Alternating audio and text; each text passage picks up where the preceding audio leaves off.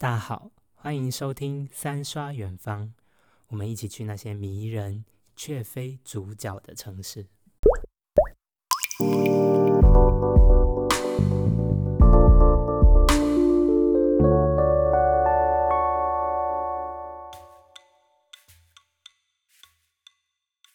Hello，鬼门开了哦！今天是我们的鬼月特辑。那 Fog 今天要带你去一个古城，同时我也要讲讲我在帝都生活跟一群鬼怪们嘛互动的一些故事哦。如果你胆子够大的话，就跟我一起听 r i k y 如果你胆子太小的话，声音调小声一点。Are you ready？那我们要开始进入我们的平遥古城，听听我在平遥古城发生什么样的事情。很久很久很久以前，大概是在二零一八年的十一月八日，农历十月初一。你不要问我为什么记得那么清楚，因为那天是我的生日。那你先记好农历十月这个日子，因为我待会会提到我在这一天到底发生了什么事情。OK，有些人可能已经知道，有些人还不知道。不过农历十月初一，它的确是一个毛毛的日子哦。那天早上，我从北京出发。搭着高铁，然后经过了河北的石家庄、保定，经过了山西的省会太原。山西它又简称为晋。那最后我到了平遥，平遥古城。那平遥它是在山西省的晋中市平遥县哦。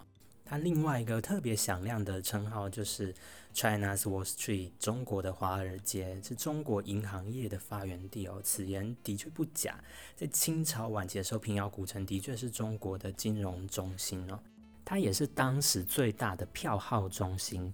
那什么叫做票号呢？什么叫做进号呢？什么叫做标局呢？这些名词，让 Fog 在带大家进到平遥古城之前，先帮大家小恶补一下哦。首先是票号，它在平遥古城啊盛行金融业的那个时候，大概有二十多家都在这边。它主要可以做存款，嗯，它有点像是一个连锁式的金融商，就是私人的银行。他在清初提供了存款服务，然后他也承担了一些汇兑的业务。那晋商呢，就是生活在山西的这一群商人呢，他简直是垄断了全中国的汇兑市场。这个晋号，它是有特许经营的，大家代表清朝的政府进行一些长途汇款，或是。帮政府发一些酬金等等的，所以当时有名的晋商，包括日升通、日升达、百川盛、葛元盛、茄同庆，你就想的是什么？彰化银行、台中银行、高雄银行等等的。然后，只是这些都是山西人开的，所以当时的平遥古城就是呃中国最大的票号中心。那日升昌就是我刚刚提到天下第一票号呢，它简直太。了不起了，汇通天下，不臭屁哦！当时你就想想，它的分行开在北京、天津，甚至香港都有，所以这个日升昌呢，它就是 number one 第一大的票号中心哦。你提到票号产业，我们不得不提一个人，他叫做顾炎武，他是明末清初的三大儒，他生于明朝，然后他也是后来到了南明，然后他身为一个明朝的遗族，然后。他曾经写过一篇日志录，当中对票号有一个很精确的解释：超法之心，因于前代未以银为币而换钱之众，乃立此法。唐宪宗之飞钱，即如今之汇票也。飞钱这个东西起于唐宪宗时代，它的意思就是说，你可以到异地取银钱的一种汇兑方式。那明末清初就衍生成这样的汇票。台湾有一些学者有在研究山西票庄，比如说陈其天在他的《山西票庄考略》当中就有提到说，假定明末清初的这个汇票制度，顾炎武知道这种办法的话，可能他介绍给山西人以新票庄，这不是不可能的。同时，魏巨贤在他的《山西票号》这本书里面有提过，他认为顾炎武与富山戴廷是这些文人，他们共同创立的镖局，是为什么？镖局呢，它有点像是现在的保安加上运输公司，它就是集运输、武术加保安一起的组织。很多人都有功夫、有武力，在平遥这边最有名的就是同心公镖局。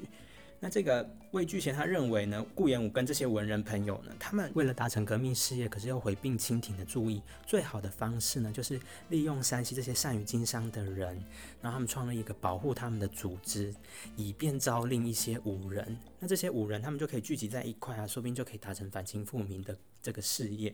只是可惜的是，刚提到的他的文人好友的其中之一戴廷士哦，他曾经在露台上有一个这样招聘五人的聚居地，被清廷注意到，所以他的房屋就被焚毁哦，所以这件事也就不了了之。那顾炎武他最后也因为拒修明史，不想要受清廷的笼络，然后就抑郁而终哦。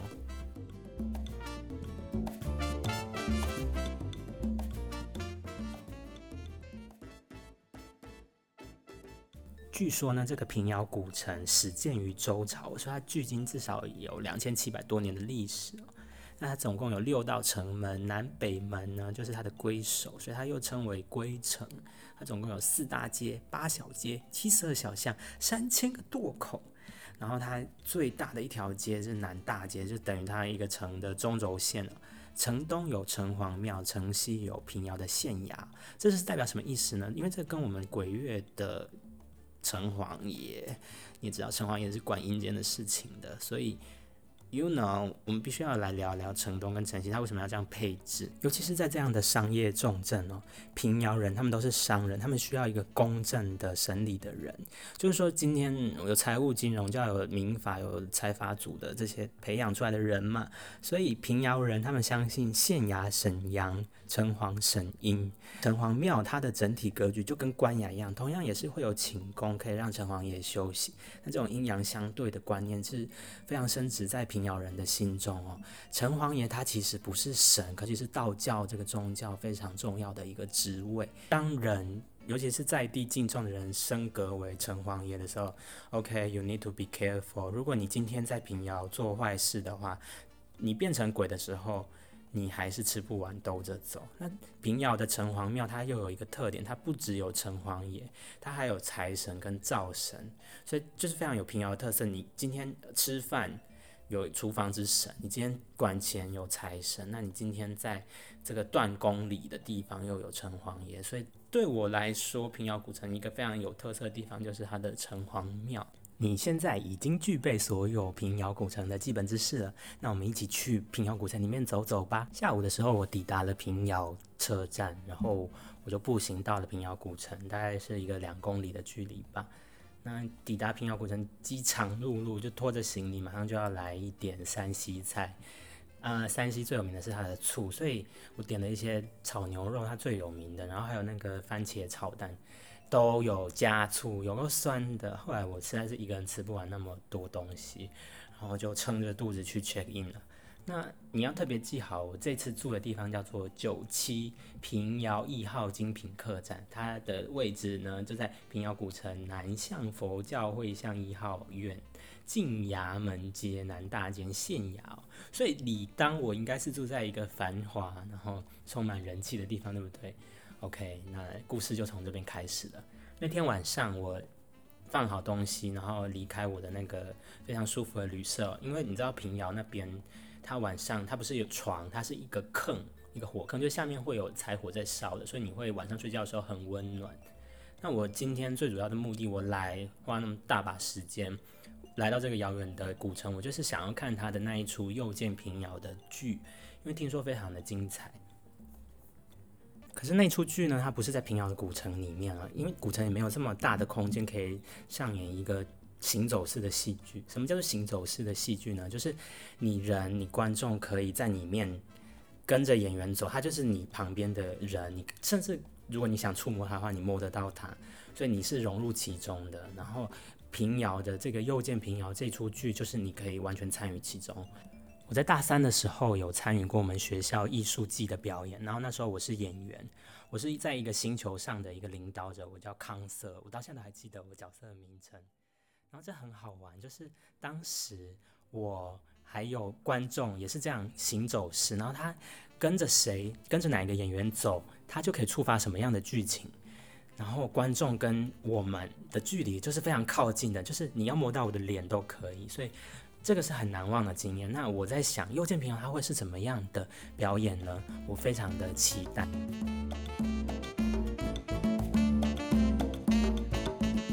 但是晚上六七点，天色渐渐暗下来的时候，我就出城，离开了城门，来到他的这个剧院了。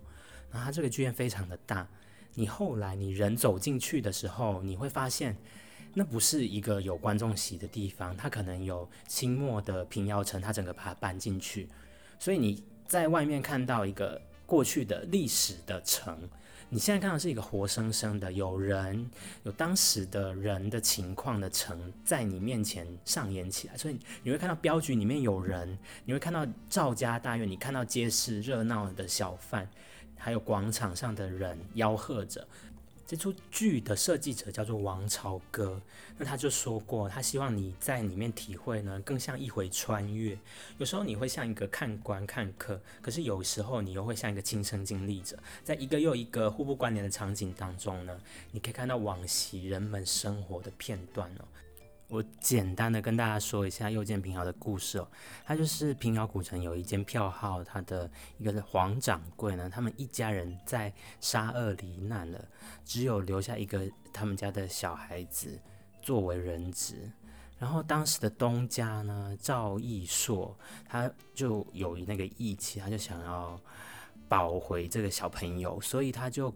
同同心宫镖局就两百三十二名镖师，就是保镖，前往杀恶熟人。可是你想想，在那个千里万里的路程，对当时来讲，那个死亡的风险是很高的。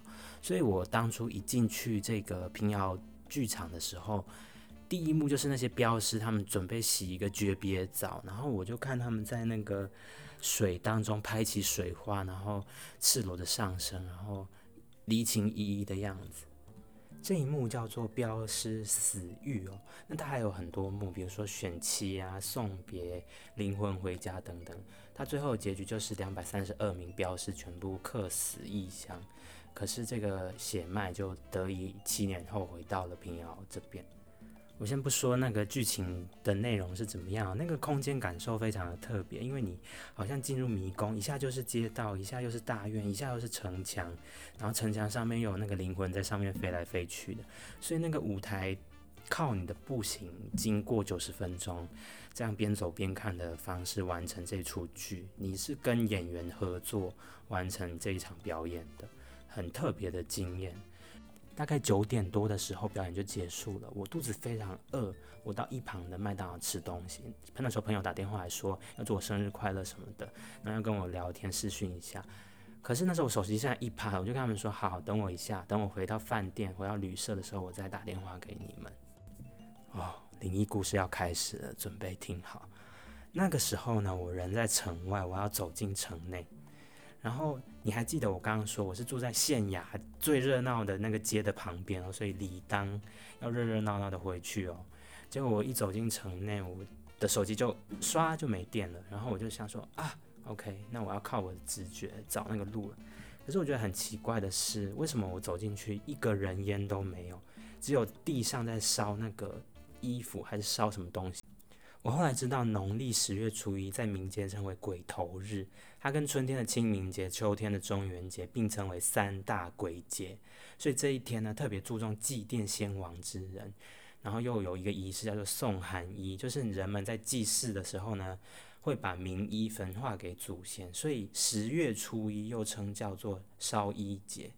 这个烧衣节、寒衣节呢，是阴间的喜庆节日，也是传统的祭鬼节哦。可是你不觉得在台湾我们很少听过十十月一号要烧什么衣服吗？因为这个习俗通常是在北方比较有，在南方因为感受不到那个寒冷，所以你不会在冬天的时候要烧衣服，让你的祖先保暖什么的，所以这种的节日就消失在我们日常的生活中。可是，在这个晋中这个平遥古城大院，这是还是非常传统的景。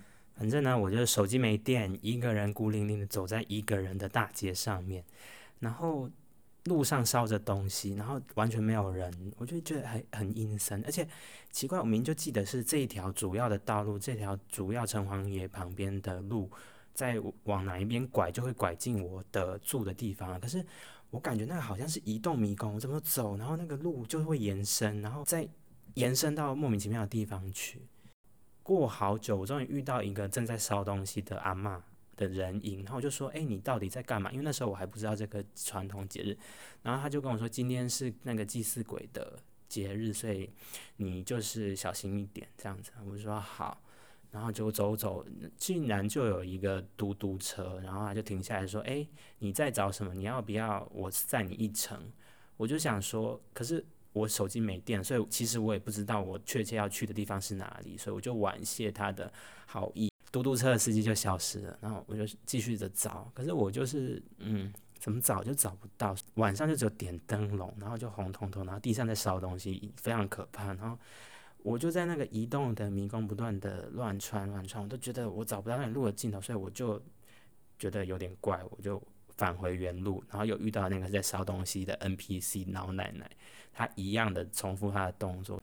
Oh my god，这我觉得太怪了，所以我就冲出城门，用跑的哦。结果你知道我一跑出城门，我就看到哎，外面停了一辆嘟嘟车，然后那是刚才那个司机，一模一样的人哎，我可能在。半分钟前才在城内跟他讲话，现在半分钟我跑出城外，又出现一个一模一样的人，天哪，心脏都要停了。不过为了要确认，所以我就还是跟那个司机问说：“哎，我刚好像看到你在里面。”他说：“没有没有啊，我我就一直停在外面呢。”然后他说：“今天是那个寒衣节，所以你要小心一点，可能会有鬼魂。他们今天是他们的庆典，所以你要特别小心就对了。”那我想，哦天哪，我刚刚到底是撞到什么东西，撞到什么场景？难道我刚看完又见平遥，马上要我三刷平遥吗？诶，三刷远方也是未来才会出现的东西，所以，总之，后来我在网络上就有查这段经历，我发现好像在二零零九年的时候吧，也有一对旅人也曾经遇到差不多一样的事情。OK，遇上了，嗯，遇上了。别人写的故事也是同一个嘟嘟车司机在里面问他们说你要去哪边，然后他们也是出城又遇到了同一个司机。啊，我为什么要想起这段经历？好，反正都过去了。之后我就走回城，毕竟我就是天杀的住在那两千七百年的古城里面的客栈，所以如果我不赶快回去，我就会被冻死在城门外面。所以我就走进去了。再一次走进去的时候，哎。人全部出现啦，就街上又恢复到一个比较热闹的情况。虽然没有傍晚那时候那么热闹，不过至少人来人往走动是很正常的。所以后来我就回到了我的住的地方，我顺利的找到，就是那个县衙走进去拐那一条路，然后就到了。然后我就马上的充电手机，马上跟我的朋友讲，我就说我刚刚遇到了怪怪的事情，就路上都在那边烧东西。那时候我还不知道这个烧衣节的习俗。然后朋友就说：“哎，天哪，那你真的可能是遇上了。”所以这是我一个难忘的鬼故事的经验，有没有吓到你？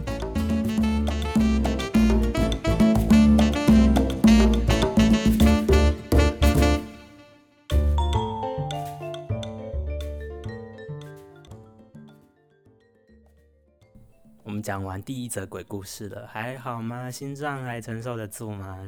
接下来要讲第二则喽。第二则比较是一个愉快的事情。我个人呢，很关注的是一个城市，还有城市里面生活的人。所以我当初决定我要从台湾到中国念书，也是因为我想要看看真正的中国的模样到底是什么。OK，可是你也知道，学校有够大的，从校门走到校尾大概要四十分钟吧。就大部分的同学都生活在学校。我第一年也是，我花了一年时间，我把研究所所有的课都修完了。一年过后，我决定我要开始探索北京这个城市。北京很大，它多大呢？你就想象我们学校的面积就是一个哥本哈根市的大小，所以整个北京它就是二三十个城市组成在一起的超巨大城市。你从我们学校的海淀区到另外一头北京比较新兴的 CBD 国贸的朝阳区，就算你在朝阳区的南到北这样移动，你都是花费的时间都是以小时在计的。所以你从北京的三环、四环、五环越绕越大环，然后你从一环到一环，你那个通勤的成本是很大的。所以我必须要找到一个角色，因为平常的我都是一个无目的的城市漫游，这是一种方式。可是另外一种见识城市的方式，你必须要融入它，你必须要获得一个角色，你必须要用另外一个观点来看待城市。所以你知道我加入了一个很神奇的地方，在那边我遇到这辈子。很难再遇到的一群人，那个地方叫做目的地 （destination），又简称 des。周末很常在朝阳区的人们就说：“你今天去 des 了吗？你今天要去 des 吗 Death 到底是什么？它是一个 LGBTQ 等等的一个 bar，然后在里面最狂热的就是蹦迪到天亮。什么叫蹦迪？可不要再讲这个词了嘛？可是我必须要讲，这个蹦迪的文化可能可以在北京开启一个不同视角的观看这个城市的方式。OK，Are you ready？我呢非常坚定的支持 LGBTQ 群体哦，所以。我在那个时候，我就决定我要加入他们的一个叫做志工的行列。那我的工作就是在每周五的晚上，或是每周六的晚上，呃，酒吧开张的时候，我要负责做 HIV 的检测，并不是随随便便就可以做 HIV 检测，你必须要先经过两天的志工训练，全程参与，然后学习怎么操作那些血液的检测，或是口腔的检测。还有其他尿液的检测的方式等等的，你必须要很熟悉熟知，而且你必须要学会你要怎么跟检测的人应对。当他确诊是阳性的时候，你要怎么处理？当他是阴性的时候，你要如何那个流程？它都是有一套非常专业的训练。那经过了两天的训练以后呢，你就可以在周五或是周六参与报名。然后那时候我们的检测在四楼，所以我们就会分成两个小组，一组呢叫做拉客组，会在一楼看到客人来就说：“哎，你要不要做 HIV 检测？”那如果他要的话，就会把他带到四楼。另外一批就是负责做检测的。检测还没结束，你检测完以后，大概十一点多我们收工，然后我们要把一楼的东西撤上来，因为我们会准备一些奖品，就吸引他们过来检测。那另外一批人就是要大家，反正大家最后要聚在一起开会，然后讲说，诶，今天你做的怎么样？然后有没有把乱把那个扎针丢到不该丢的垃圾桶？因为那个医疗废弃物什么的，那个处理是很有规矩的，所以是要等到这一套流程结束以后，剩下你才可以去跳舞。我就是这样认识北京的，从另外一面的角度认识这个城市。你能想象吗？天安门就在咫尺之外，你能想象吗？这是中国中南海所在的城市，在它的不远处，它竟然存在一个这样多元文化包容的一个中心。他会请国外的艺术家来表演，他会举办舞蹈课，他会举办绘画课，他拥抱了。可能是这个国家的某一群人，然后这一群人聚在这边找到了家，所以我觉得这是北京的一个可能的地方，它也可能可以让中国发生某一些改变，在某些层面上面，然后这是我非常欣赏的地方。那目的地它一个很大的一个检测日的活动就是十二月一号世界艾滋日。那一天，他们邀请了一个丹麦的表演团体来表演，同时我们志工呢也准备了一个砸金蛋的活动，然后我们就准备了大概两百颗的金蛋吧，就是想说，诶，如果你今天想要来检测，你就可以砸一颗金蛋，就可以换一个奖品离开这样子，所以这是一个吸引他们来的噱头。结果那一天我们破纪录，不仅两百个金蛋砸完，那天检测人数就是冲破两百个，就是多到那个整间外面排队。然后我还要一个一个唱名进去，那那么大的活动当然少不了 Go Go Boy，一定要邀请全程最当红的 Go Go Boy 来表演了。所以那天很好笑，我就在外面一边唱名说：“哎，换你去检测，换你去检测。”一边跟那个 Go Go Boy 他刚着装完毕，然后胸肌壮硕，跟我聊天。然后他就说他其实是一个工程师，然后他晚上会来这边偶尔剪裁这样子。然后你才知道这个世界的规矩不是那么的平。淡你白天是可以是一个工程师，你晚上可以来这边当一个舞台上人人崇拜的对象。你可以用你的角度来过生活。我在目的地呢遇见了非常多这样的人。目的地是什么意思呢？它有一句 slogan 哦，它就是说，无论你来自何方，无论你是谁，这里就是你的目的地。就是套用一句卢妈妈所说的：“If you can't love yourself, how in the hell you gonna love somebody else？” 既然讲到这边呢，我就也顺便推广一下一个 p a r k 叫做变装小百科。如果你对变装文化或是这个鲁妈妈的鲁宝变装秀很有兴趣的话，欢迎收听他们的节目哦。目的地也存在一个这样的姐姐哦，她每个周五或周六，如果我有去的话，我大部分的时间都会看到她在舞池，而且她每次的装扮都不一样，就是她非常用心的，她可能。他白天的身份是某一个身份，可是他到晚上他来，他就是带出他最用心的表演，然后他今晚就是要跟现场的每一个人互动，不管你是谁，不管你来自何方，我都希望你在这边抵达这个目的地，你有一个归属。因此，我可以趁这个机会感谢一些我已经好久好久没见到的人。首先，第一个传奇人物呢，叫做王子哥哥。他几乎认识酒吧里面一半的人吧，然后他的前身就是在舞台上表演的 Go Go Boy，那他现在的职业是一名医生，他带领我们这整个志工团的一个大统领哦。然后他很好玩，很贴近，然后也带我去他们家吃过火锅。同时他很会跳舞，真的不是盖的。有时候晚上会播那个 K-pop，然后就马上就上去表演，就是你知道宝刀未老，就是在形容这样的人。第二个我要感谢的就是刘姐姐哦，刘姐姐她是一个男生哦，可是非常的照顾大家。Oh my god！你知道有难的时候，第一个帮助你的会是谁吗？不是学校的人。Covid nineteen 爆发以后，我的东西全部留在我一个房间里面了，然后那个租金是很贵的。然后那时候我就嗯寻求学校人，想说可不可以帮我把东西搬离，然后我要离开那个，回到我原本比较破的一个宿舍去。结果你知道？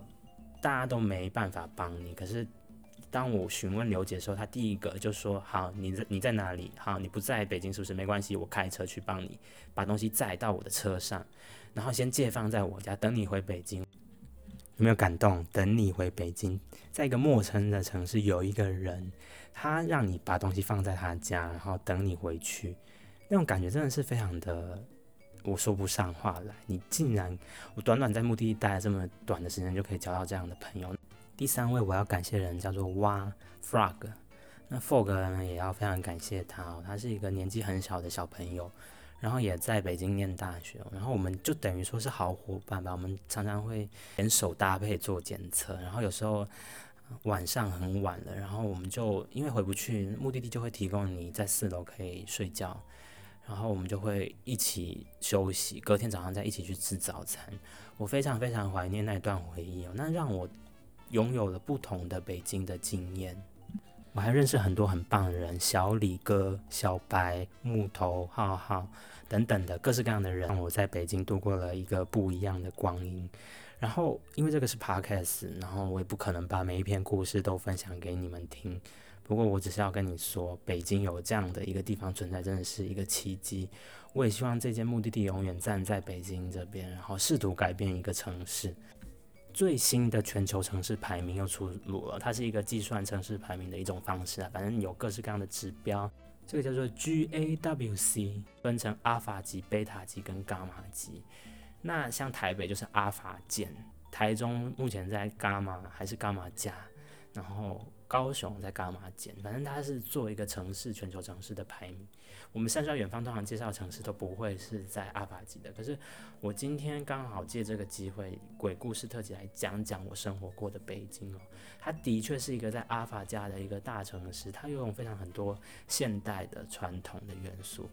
我举个例子，你在前门大街，前门哦，一个北京京城的前门，传统非常有名的商业聚落，它竟然会存在一个非常新潮的叫做 Blue Note 的一个蓝调爵士酒吧。所以你可以看到，北京它的确有存在一些兼容并蓄的东西在这个城市里面。北京是多样的，可是它同时它也不是自由的。我必须要说，北京其实存在着很多声音，可是有一种声音实在太强烈了。那个声音总是在我们的新闻版面上，总是在我们的报章杂志上。北京又说什么了？北京又震怒什么了？北京又对台湾威胁了什么？北京时区是什么？北京，北京，北京，怎么都是那一群人在说话？其他北京生活的人呢？其他这片土地的人呢？我非常的很想要去认识这个国家，可是有时候这一种声音会让我非常失望哦，因为他。或是学校的那些人，并不能完全的代表北京，代表中国。我本人的立场非常的简单也明确。我看一个地方，它值不值得被人家讨论？就算你是一个全球城市，你非常的精彩，你非常的华丽，可是当你只有一种声音的时候，我不认为你是一个全球城市。你要有多样的声音，你要有包容的环境，你要有容纳各式各样的人的精神。这样你才能承担起全球城市的这样的封号，不然你就只是那一层皮。所以基于这样的观点呢，我认为北京需要更多各式各样的人，各式各样的妖魔鬼怪。鬼月鬼门开了，全部都来吧！北京，请你有更多样的声音。今天的鬼月特辑就到这边结束啦，谢谢你的收听。下一次我们要再前往欧洲，继续我们未完的旅程哦。那你还喜欢我今天的节目吗？你喜欢平遥古城的鬼故事吗？还是你喜欢我在北京曾经真实的生活经历呢？如果你有任何想法想分享给我的话，欢迎在 Apple Podcast 留言给我哦。那我们下回再见了，拜拜。